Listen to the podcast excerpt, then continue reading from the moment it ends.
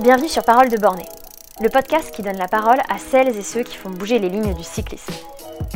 Les Bornés, c'est un projet qui regroupe des femmes et des hommes autour de la passion du sport, avec un objectif, montrer que les femmes sont capables. À chaque épisode, nous partons à la rencontre de celles et ceux qui impulsent, inspirent et portent le projet Les Bornés. On connaît le fameux Arnaud Manzanini, on en entend parler depuis un, petit moment. Est-ce que tu peux te présenter en quelques mots? Eh bien oui, bonjour, je suis donc Arnaud Manzanini. Euh, donc je suis effectivement euh, cycliste euh, ultra distance où j'ai réalisé plusieurs défis longue distance à vélo. De là est née l'idée de créer un podcast qui s'appelle le podcast Ultra Talk, mais aussi une course d'ultra distance qui est la Race Across France. Et puis j'ai ouvert tout dernièrement avec quatre autres associés un café vélo, un restaurant café vélo, on va dire c'est comme ça, au centre de Lyon qui s'appelle Grimpeur.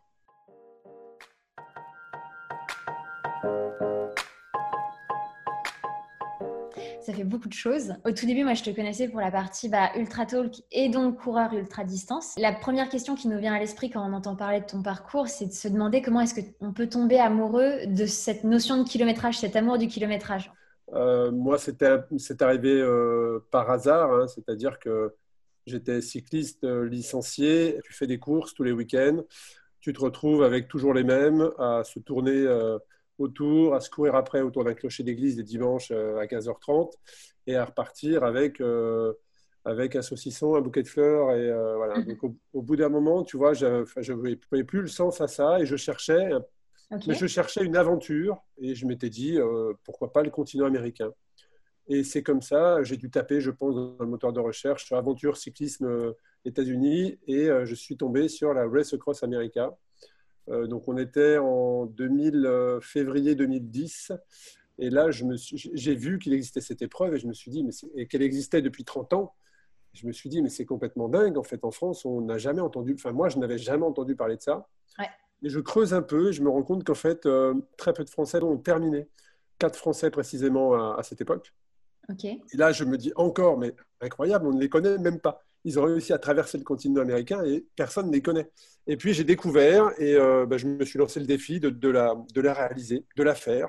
Donc euh, certains, euh, certains cyclistes ultra distance finissent par la Race Across America, c'est-à-dire que pour eux c'est le summum. Le graal, un peu.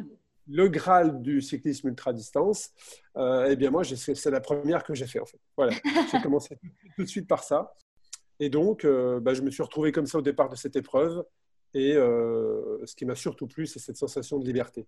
Voilà. Après, euh, tu peux parler, euh, tu peux parler de dépassement de soi, tu peux parler de plein de choses, mais moi, vraiment, le, la chose qui me plaît le plus, c'est d'avancer à la vitesse à laquelle tu le souhaites, parce que c'est toi qui maîtrises ton vélo, mhm. et surtout d'avoir cette sensation d'être seul au milieu de nulle part, que ce soit dans une forêt, dans un désert, dans les montagnes. Et c'est cette sensation-là que je trouve extraordinaire de pédaler du lever du soleil au coucher du soleil. Quand tu as la possibilité et la chance de pouvoir le faire, c'est extraordinaire.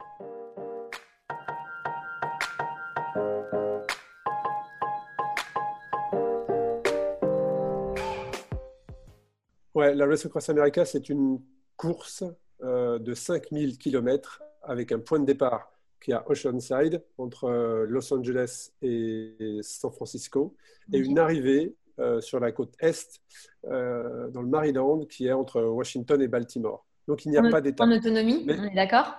Avec assistance, avec une équipe d'assistance. Et il faut mettre moins de 12 jours et 4 heures. Et ensuite, tu gères, la route est commune à tous. Donc toi, tu gères ton alimentation, ton hydratation, ta stratégie et euh, tes temps de pause. À toi de gérer pour que ça rentre dans 12 jours. J'y suis allé la première fois en équipe euh, de deux pour découvrir, pour voir. Et euh, j'ai pris une immense claque avant le départ, en fait. Quand on est arrivé sur le parking le soir du meeting où il y a un rappel des règles, de l'épreuve, une présentation de tous les coureurs, je pense que c'est sur ce parking la bascule presque s'est faite entre le coureur cycliste d'ultra et l'organisateur d'événements. Et, la Race Cross France est née ici. sur un parking au bord du Pacifique en, en juin 2013 où je me suis dit, mais on ne peut pas, nous en France, pays du Tour de France, ne pas avoir d'épreuves, de grandes épreuves euh, de cyclisme ultra-distance. On a terminé cette épreuve. Je suis devenu quelque part coureur cycliste ultra à ce moment-là. J'ai perdu 6 kilos en 8 jours, puisqu'on a traversé, on a traversé en 8 jours. Pourquoi? Parce qu'on n'avait aucune, aucune stratégie d'alimentation, aucune stratégie d'hydratation, aucune même stratégie de course. Et, j'ai terminé cette épreuve euh, fatigué, bien évidemment. Et, mais par contre, derrière, j'ai connu un peu la déprime euh, d'avoir fait un événement comme celui-ci. Et trois mois plus tard, je me suis, pour me ressortir un petit peu la tête de l'eau, revisualiser cette épreuve et décider d'aller au bout du bout. Et c'est comme ça qu'en 2015, je me suis retrouvé au départ pour tenter l'aventure euh, solo que j'ai réalisée, dont j'ai toujours, cinq ans après, le meilleur temps français en 11 jours. C'est énorme. Euh, et, une euh, et je pense que ma vie a, sportive, même professionnelle, a basculé, a basculé à ce moment-là, parce que pour moi, au, au départ de cette épreuve, c'était quelque part une finalité, c'est-à-dire j'allais faire la Race Cross America, et après, bon, ben, il n'y avait rien d'autre, quoi. c'était fini. Ça te procure tellement tellement de sensations, difficilement d'ailleurs descriptibles, et c'est ce que je reproduis dans le podcast Ultra Tool quand je rencontre des Thomas Coville, euh, des clients Jornet, euh, ce genre d'athlètes. Tu, peux, une fois que tu fais ce genre d'épreuve, c'est tellement à part qu'il est très très difficile d'en parler. Mais en tout cas, c'est entre ces deux épreuves, 2013 et 2015, que j'ai déposé la marque Race Cross France, que j'ai créé la marque Race Cross France, que je l'ai déposée et que l'idée vraiment de faire la Race Cross France était née. Je ne savais pas quand, je savais que j'allais le faire, mais je ne savais pas quand. Et c'est en 2018 que la première édition a eu lieu, avec 48 euh, personnes euh, au départ, suivi d'une deuxième édition avec 68 personnes au départ. Et puis cette année, on était 200 inscrits.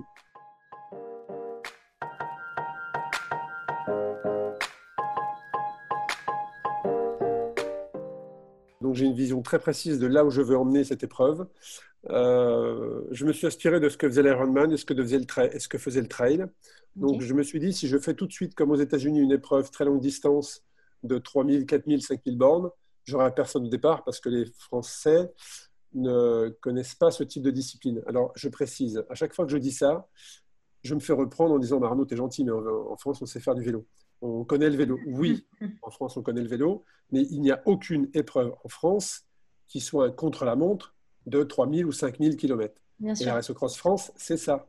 C'est une épreuve solo. Euh, donc les départs sont donnés toutes les deux minutes et tu ne roules pas en peloton. Et il n'y a aucun autre format en France euh, qui, est, euh, qui est comme ça. J'ai donc fait un intermédiaire avec les États-Unis, avec ce qui se fait aussi en Europe. J'ai fait 2600 km mais je me suis dit que si je ne faisais que ça, je n'aurais que très peu de monde qui allait oser se lancer sur une grande distance comme ça. j'ai donc fait des intermédiaires, un 300 km, un 500 km et un 1100 km. Donc après, il a fallu choisir le point de départ, le point d'arrivée. Euh, et donc on a, là, on a fait un petit clin d'œil euh, avec euh, l'inspiration américaine. J'ai donc décidé de faire ce clin d'œil avec les plages du débarquement donc les plages du débarquement en Provence avec Mandelieu la Napoule. Et puis on n'a pas trouvé vraiment Normandie, on est remonté un peu plus avec le Touquet. Donc deux villes qui nous accompagnent vraiment énormément. Et puis l'intermédiaire était naturellement le sommet du Mont Ventoux. Donc aujourd'hui, le 300 km part de Mandelieu la Napoule et s'arrête au sommet du mythique Mont Ventoux. Et ça fait précisément 340 km. Ensuite, le 500 km s'arrête dans le Vercors. Et là, le parcours est aussi magnifique parce qu'il en, il en, il emprunte les, gorges du Verdon, c'est splendide. Et puis le 1100 km traverse les Alpes. Donc là, on est vraiment dans une épreuve à travers les Alpes, avec un dénivelé de dingue. Euh, mais par contre, c'est juste magnifique parce que ça emprunte tous les mythiques sommets euh, bah, du Tour de France. Et puis ensuite, il fallait euh, aller jusqu'au Touquet. Et là, je me suis vraiment penché sur le côté touristique. Donc les participants vont chercher le bord de Loire, ensuite le château de Chambord, puis ils vont faire un petit clin d'œil à nos amis américains en allant sur Utah Beach, Omaha Beach. Ensuite, le pont de Normandie euh, et remonte euh, dans la magnifique ville euh, du Touquet au bord de mer. Donc, donc c'est à la fois un parcours exigeant, difficile, que ceux qui le terminent nous font le feedback que c'est la course cycliste la plus difficile auquel j'ai participé. Mais quand tu regardes le dénivelé au kilomètre, euh, on le savait avant, avant mais ce n'était pas notre axe de communication. Euh, donc les routes sont, sont euh, les routes sont magnifiques et, Et on voulait aussi que ça soit plaisant, c'est-à-dire que les, les, Français, les étrangers découvrent ou redécouvrent un petit peu ce, ce pays, puisqu'on emprunte des routes à l'écart de la circulation. Et, et, tous ceux qui arrivent au Touquet, la première chose qu'ils font, c'est qu'ils me regardent avec, ils me regardent en, avec un, regard assez méchant en me disant vraiment c'était dur. Hein. je perds beaucoup, je perds beaucoup d'amis à l'arrivée, mais rapidement, mais rapidement, c'est, euh, c'était splendide.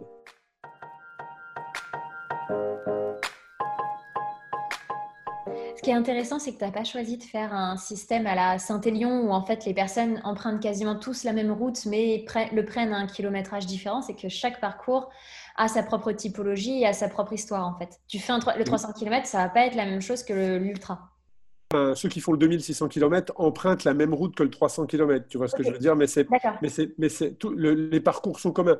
la map est la même à tous. C'est juste que ceux qui font le 300 s'arrêtent au 300, ceux qui font le 500 s'arrêtent au 500e kilomètre, et ainsi de suite. Mais, par contre, mais par contre, ce qui est très intéressant, c'est que comme il y a des départs qui se font toutes les deux minutes, euh, il y a tous les coureurs quasiment se croisent ou se recroisent, s'encouragent euh, euh, cèdent, enfin, tu vois, même s'ils ont l'interdiction de rouler ensemble. Et ensuite, moi, j'ai des participants qui me demandent, qui m'envoient des messages en me disant j'ai sympathisé sur la route avec tel coureur, est-ce que tu pourrais m'envoyer son téléphone ou son mail? Mhm. Parce que j'aimerais échanger avec lui. Enfin, il y a, y a, vraiment, vraiment euh, une bonne ambiance que tu ne retrouveras pas dans une autre épreuve. Ah, il y a un autre état d'esprit, en fait. Complètement. Complètement. Et on peut le faire en équipe? Parce que tu, tu parlais du fait qu'aux États-Unis, tu l'avais fait à la base à deux. Est-ce que toi, tes épreuves, elles peuvent être faites en équipe? Oui, effectivement. Cette année, euh, tu ne pouvais faire en équipe que le 2600 km euh, avec assistance, puisque euh, en fait, tu as différents formats, les différentes distances dont je t'ai parlé, mais tu as aussi sur le 2600 km uniquement la possibilité de le faire avec une équipe d'assistance ou donc en autonomie complète. Et donc sur le 2600 km, oui, effectivement, tu peux le faire en équipe de 2, en équipe de 4 et en équipe de 8. Ce qui veut dire que pour en termes de temps, pour donner un peu de vision aux gens qui écoutent, euh, la 2600 km à 8, euh, ça va se faire en 4 jours et quelques heures. Donc ça va très très vite, hein, mais c'est deux jours comme de nuit, euh, avec des relais. Donc les personnes, si elles sont 4, 8 ou 2, se relaient, ne roulent pas ensemble. Et c'est comme mm. ça que le, les, temps en fait sont, sont fous parce que ça va très très vite. Ça va très très vite. C'est aussi l'objectif, je pense, des personnes de vouloir aussi peut-être aller s'approcher d'un temps et d'une forme de performance. Très clairement, ouais. tu as, tu as deux, deux, écoles en fait. Tu as les personnes qui viennent pour un temps, pour de la performance, et tu as les personnes qui viennent pour rouler pour une association, pour, une, euh, pour de l'humanitaire. Euh, là, tu vois, cette année, on a eu deux coureurs sur, euh, le, avec assistance qui ont roulé, qui n'avaient jamais fait plus de 170 km de leur vie hein, dans une journée. Et eh bien là, ils ont fait le 2600 km en huit jours, seuls, et ils ont levé des fonds pour une association ou ou, euh, de, l'aide à des enfants malades. Quand j'ai créé cette épreuve, c'était aussi le but, c'était de lever des fonds pour, euh, pour, pour aider euh, une cause, puisque j'ai toujours fonctionné comme ça, même dans mes défis perso. Génial, c'est trop bien, ça, ça, donne envie d'essayer. Et d'ailleurs, tu sais un peu ce sur quoi je vais t'emmener parce que bah, tu connais les bornés, mais est-ce que dans la pratique de l'ultra-distance, tu as constaté que la femme était présente? Ah, complètement. D'ailleurs, je vais te donner une stat très très précise. Hein. Sur le 300 et 500 km, j'avais 30% de filles. Ce qui est, énorme. C'est énorme. J'avais 30% de filles et, euh, et, elles ont fait de très très belles performances. Très très belles performances. D'ailleurs, je pense même que la, les, les, filles sont sur de la longue distance beaucoup plus résilientes que les hommes. L'année passée, on était parti après une semaine de forte chaleur. Et euh, il y a une dizaine de concurrents qui sont tombés malades. Donc, on, pense que c'est en s'arrêtant boire dans une fontaine ou euh, ce genre de choses. Et donc, dans les 10 personnes euh, malades, il y avait deux filles. Eh bien, les deux filles ont été au bout des 2600 km. Elles ont, elles ont été malades, donc elles se, sont, elles se sont arrêtées. Il y a eu des vomissements, des nausées. Euh, il y a même eu une qui, les pompiers sont intervenus. Eh bien, elles n'ont pas abandonné. Les deux ont terminé, alors que les huit mecs ont abandonné. C'est fou.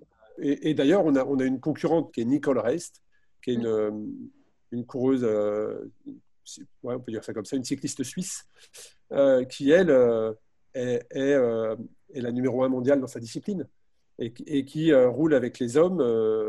et pourtant, elle est toute fluette, mais tu, elle est capable de faire un, niveau de performance et d'exigence et d'engagement qui est juste incroyable. Donc là, là, franchement, dans la longue distance, dans le cyclisme, sur qui va gagner, bah, quand tu as des personnes qui ont la possibilité de s'entraîner, euh, d'ailleurs, on l'a vu sur la, la Transcontinental Race euh, l'année passée, c'est une fille qui gagne. Oui, devant tous les Donc, moi, je ne suis pas du tout surpris. Donc, c'est porteur, c'est-à-dire que ça va être l'ultra-distance peut être quelque chose où les femmes vont de plus en plus venir se positionner et où elles ont en plus de ça des capacités et des compétences complètement, naturelles. Complètement. Complètement, il ne faut pas avoir peur du tout. Il ne faut pas avoir peur parce que tout le monde est capable de faire le 300. Quand je dis tout le monde, on va dire tout le monde, non, pas tout le monde. Ben si, je vais te dire pourquoi. Parce que cette année, il y, a une, il y avait une, une fille à l'arrivée, donc au sommet du Mont Ventoux, elle a marché les sept derniers kilomètres. Elle a marché, elle a marché les sept derniers kilomètres pour finir. Donc elle est arrivée dans les délais. Euh, elle avait même deux ou trois heures de marge. Et quand je vais la voir, je lui dis, mais euh, ça fait longtemps que tu pratiques euh, le cyclisme, tu avais déjà fait cette distance? Elle me répond, bah, j'avais jamais fait cette distance. je lui dis, alors pourquoi? Pourquoi tu fais ça? Elle me dit, bah, je ne sais pas, j'ai écouté le podcast, ça me semblait bien, euh, le mm. dépassement de soi, il y a l'air d'avoir une très très bonne ambiance, donc bah, je me suis lancé. Et puis et puis j'ai terminé. Et elle, elle, pleurait d'émotion tellement elle était fière d'elle, tu vois ce que je veux dire? Donc je pense que ce, ce, genre de discipline crée des émotions que tu ne trouveras pas. Et je, et je sais très bien, tu, tu, sais de quoi je veux parler quand tu fais une étape du tour. Déjà rien qu'une étape du tour, tu vis des émotions de dingue. Donc mm. imagine, imagine une épreuve qui est, sur 22, 24 heures maximum, où tu roules la nuit, euh, où tu, tu te, as des réponses sur qui tu es vraiment, euh, toutes les émotions que ça peut te procurer, euh, le fait de ne pas dormir ou de très peu dormir, enfin, font sauter plein plein de filtres et donc génèrent des émotions que tu ne retrouves pas dans une autre épreuve. Ça, c'est clair.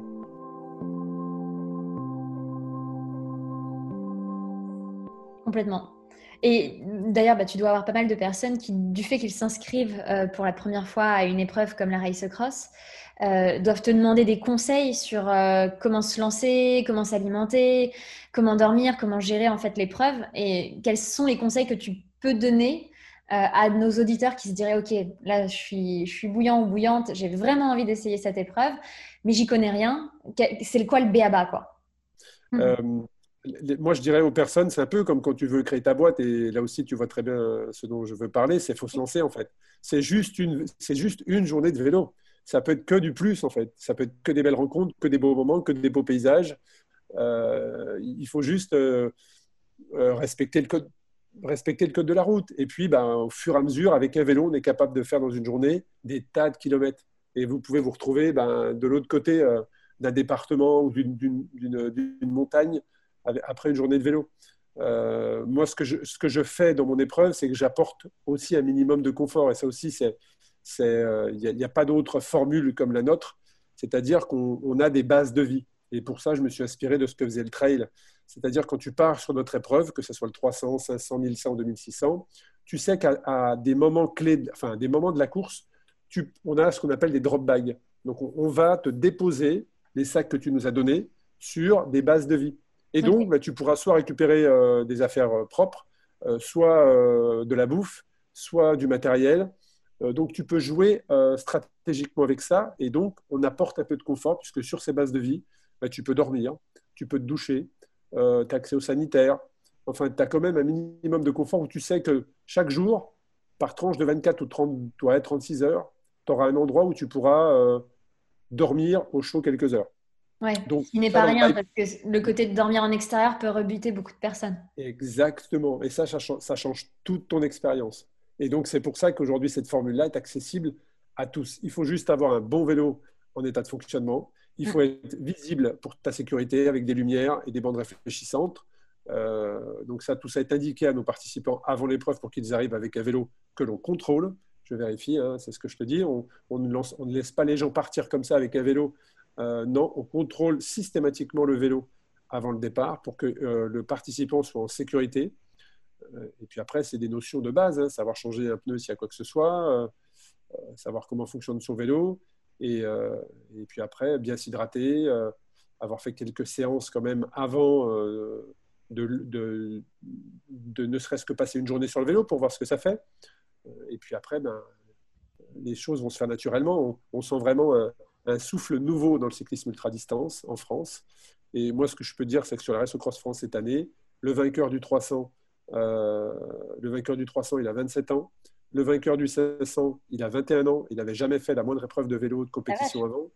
Le, vainqueur du 1100, il a 20 ans. et le vainqueur du 2006, il a 22. Ah oui, donc, tous les, voilà, donc tous les a priori du ultra-distance, c'est pour les quadras ou mm. plus. bah là, ça a été balayé en une saison. Alors, effet Covid ou pas, toujours est-il que les jeunes sont arrivés avec leur idée, leur matériel, qui ne sont pas des vélos en acier, comme on pourrait entendre, tu sais, pour la longue distance, il faut du confort. Eh ben, le jeune sur 2600, il n'avait pas un vélo en acier, euh, il avait un vélo en carbone avec euh, des jambes de 50 et il a explosé le record. Donc ça fait du bien, tu vois, ça fait du bien euh, que, les choses, quelque, quelque part, soient un peu bousculées, remises en question et ça ouvre de nouveaux horizons. D'ailleurs, j'ai une question par rapport au vélo. Est-ce que tu as des personnes qui viennent avec des vélos avec assistance électrique?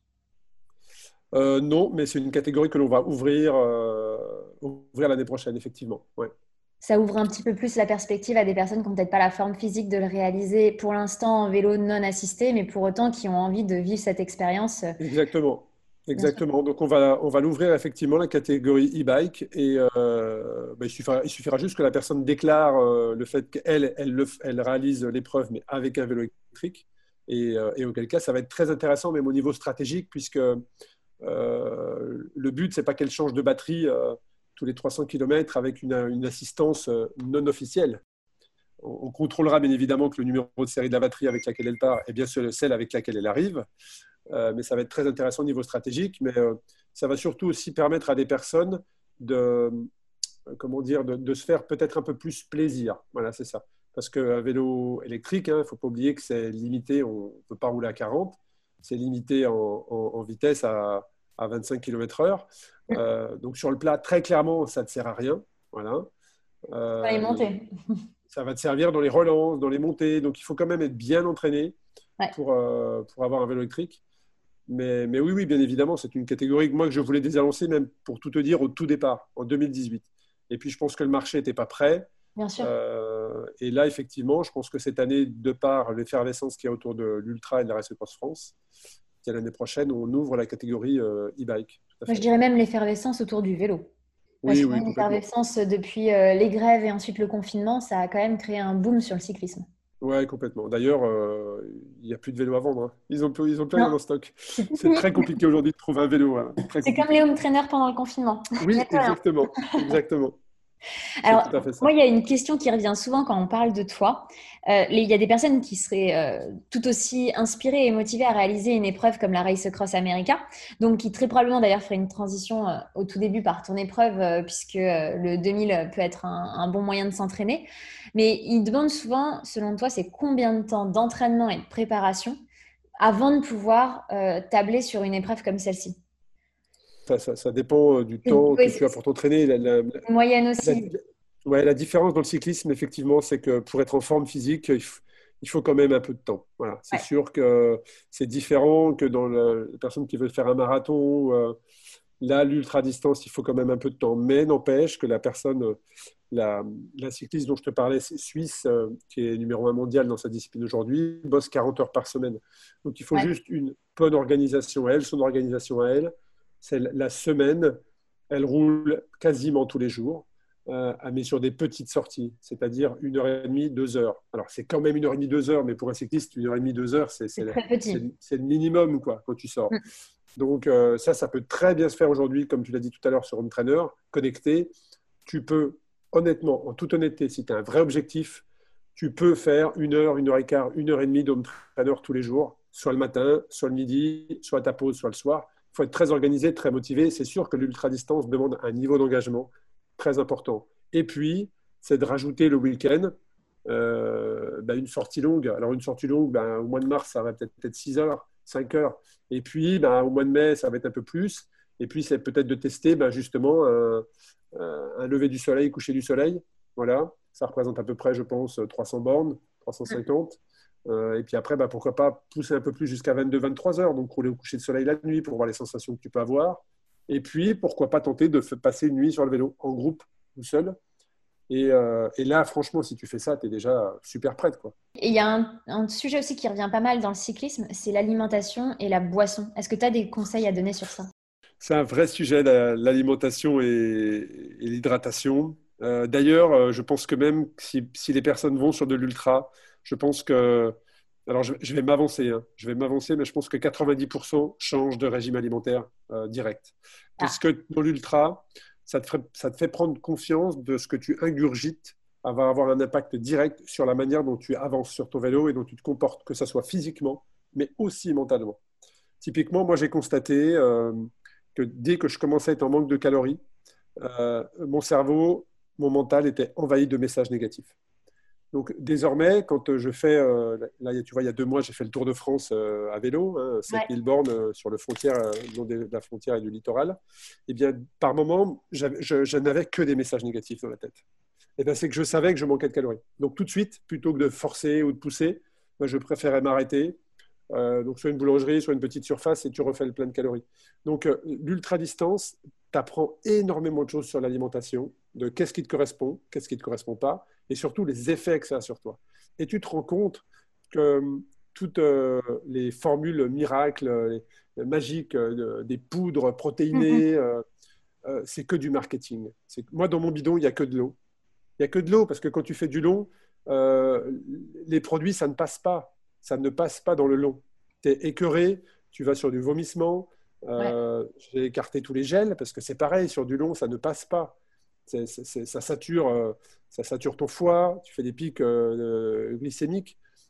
donc, j'ai complètement changé. Donc, l'alimentation, là, vraiment, c'est très particulier. C'est propre à chacun.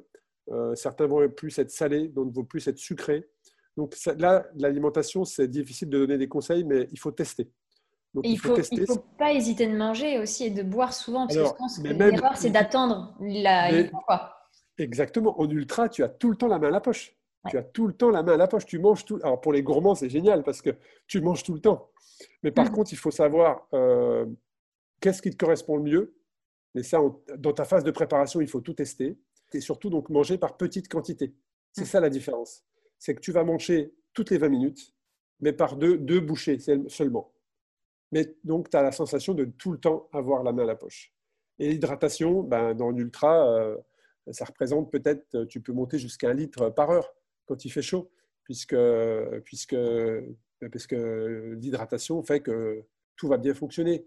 Et, je vais même pousser encore le truc plus loin, c'est que même à titre perso, j'avais étudié euh, l'impact de la, de la température du corps sur le fonctionnement du corps, en fait. Et tu te rends compte que dès que ton corps euh, monte en température, euh, ne serait-ce que d'un demi-degré, il fonctionne plus normalement. C'est-à-dire que si. Ouais, tu perds en performance. C'est-à-dire que si tu es dans un col et tu forces, tu forces et il fait chaud, tu vas monter à 39. Ton corps va monter à 39 degrés. Donc, bah, tu, tu, tu, sais très bien dans quel état tu es quand tu as 39. Euh, tu n'es pas au top. Voilà, tu n'es pas au top. Et ben, imagine sur le vélo mais, mais, mais comme tu es dans l'effort, tu t'en rends pas forcément compte. Et donc, c'est là qu'il faut vraiment faire euh, jouer l'hydratation pour faire redescendre la, température dans le moteur. Voilà. Donc, c'est soit tu soit tu t'hydrates et tu fais redescendre la température, soit tu réduis l'effort. Oui, bien sûr. Mais il faut, et ça, c'est des sensations, c'est l'écoute de ton corps, les signaux, euh, qu'ils soient positifs ou négatifs. Tu apprends énormément de choses sur toi, que ce soit hydratation, alimentation et fonctionnement au niveau du mental.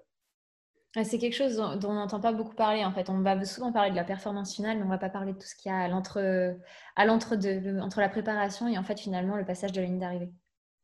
Moi, ça me plaît beaucoup. Alors après, il faut faire attention à ne pas basculer. Quand je dis à ne pas basculer, c'est que voilà, on, a, on connaît tous dans notre entourage des personnes qui, qui euh, bah, sont devenues tellement accros que c'est, de l'addiction et, euh, et, et, ils ont basculé à, à tout plaquer pour faire que ça. Et euh, parce que là, tu deviens tellement addict que bah, tu ne vois que ça. Et c'est voilà, comme tout sport extrême, faut voilà, faut faire attention. Il faut faire attention à ne pas aller trop trop loin. Il n'y a pas que ça dans la vie en fait. Voilà, ce que je veux dire, c'est qu'il n'y a pas que ça dans la vie. Et bah, ça me fait rebondir sur la, la toute dernière question que j'ai à te poser. Donc, on a parlé de la version Arnaud sportif, Arnaud organisateur de course. Et en fait, tout ce que tu expliques dans le fait que tu aimes bien accompagner les personnes et, leur apporter, bah, ça vient euh, finalement euh, corroborer un petit peu ce nouveau projet que tu as décidé de lancer. Est-ce que tu peux nous en parler? Oui, ben, en fait, comme tu l'as dit, hein, c'est-à-dire que hum, le fait d'avoir fait cette épreuve aux États-Unis, euh, pourquoi j'ai créé la Race Cross France, c'était pour le partage. Donc moi, c'est ce qui m'anime, c'est les émotions. Je fais les choses par émotion et je réagis j'aime ou je n'aime pas en fonction des émotions que j'ai. Et donc, euh, bah, la meilleure manière, on va dire, de partager moi ce que j'avais vécu, euh, c'était de créer un support. Donc, euh, bah, j'ai créé un support avec la Race Cross France. J'ai écrit un livre qui s'appelle Rêve Across America, mm. qui, où j'écris jour par jour ce que j'ai vécu dans cette aventure, mais aussi pourquoi j'étais pourquoi au départ. Et il n'y a pas de hasard. C'était ma destinée quelque part. Tu vois, tu vois ce que je veux dire? Il n'y a pas de hasard si j'étais au départ. Euh, j'ai créé le podcast pour euh, faire euh, que d'autres personnes partagent leur parcours pour, pour s'inspirer. Et le, la dernière chose que je n'avais pas créée, c'était un lieu. Un lieu pour pouvoir partager, pour pouvoir se réunir autour d'un plat, autour d'un café, autour d'un vélo. Et donc, c'est Grimpeur Cyclist House que j'ai donc lancé avec quatre autres associés euh, sur Lyon, euh, qui est ouvert depuis, euh, au moment où on enregistre le podcast, depuis un tout petit peu plus de 15 jours, mais dont l'idée est née il y a deux ans et demi. Donc voilà, il faut trouver le bon endroit, les bons associés, le, bon concept. Et donc, on s'est inspiré de ce qui se faisait à l'étranger pour, pour lancer une sur, un complexe de 150 mètres carrés où tu peux venir faire des rides. Il y a des départs de rides tous les mercredis tous les dimanches. Euh, tu peux venir faire ton training avec euh, des vélos connectés sur euh, n'importe quelle application. Hein. tu viens avec tes comptes, en fait, tu te connectes à ton compte et tu peux pratiquer de 7h30 à 19h30 tous les jours ta séance de training. tu peux venir t'inspirer puisqu'il y a, à compter du mois d'octobre, tous les mercredis soirs, un talk ou une présentation, une diffusion ou une signature de, de livres de 19h à 22h.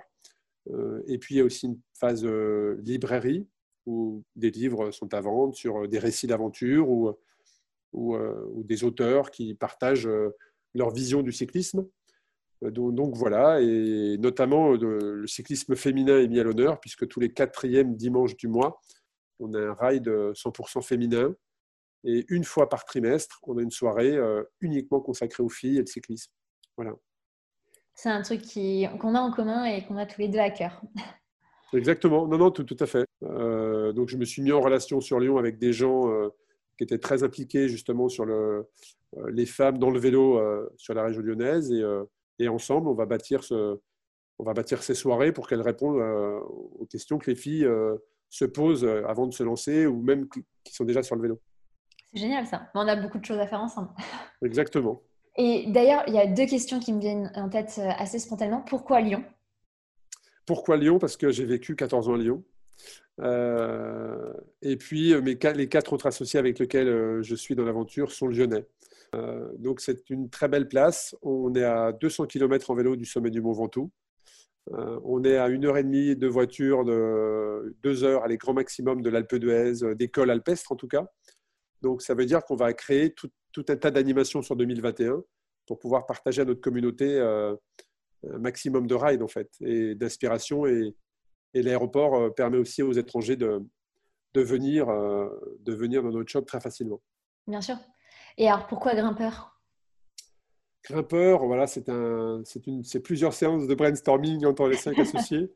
Ça, il y, a eu, eu plusieurs noms, hein, mais pourquoi grimpeur? Parce qu'effectivement, Lyon est proche des Alpes, c'est la région Rhône-Alpes. Et, euh, et, même si, comme moi, tu n'es pas grimpeur, euh, le fait de grimper des cols te procure quand même des super sensations.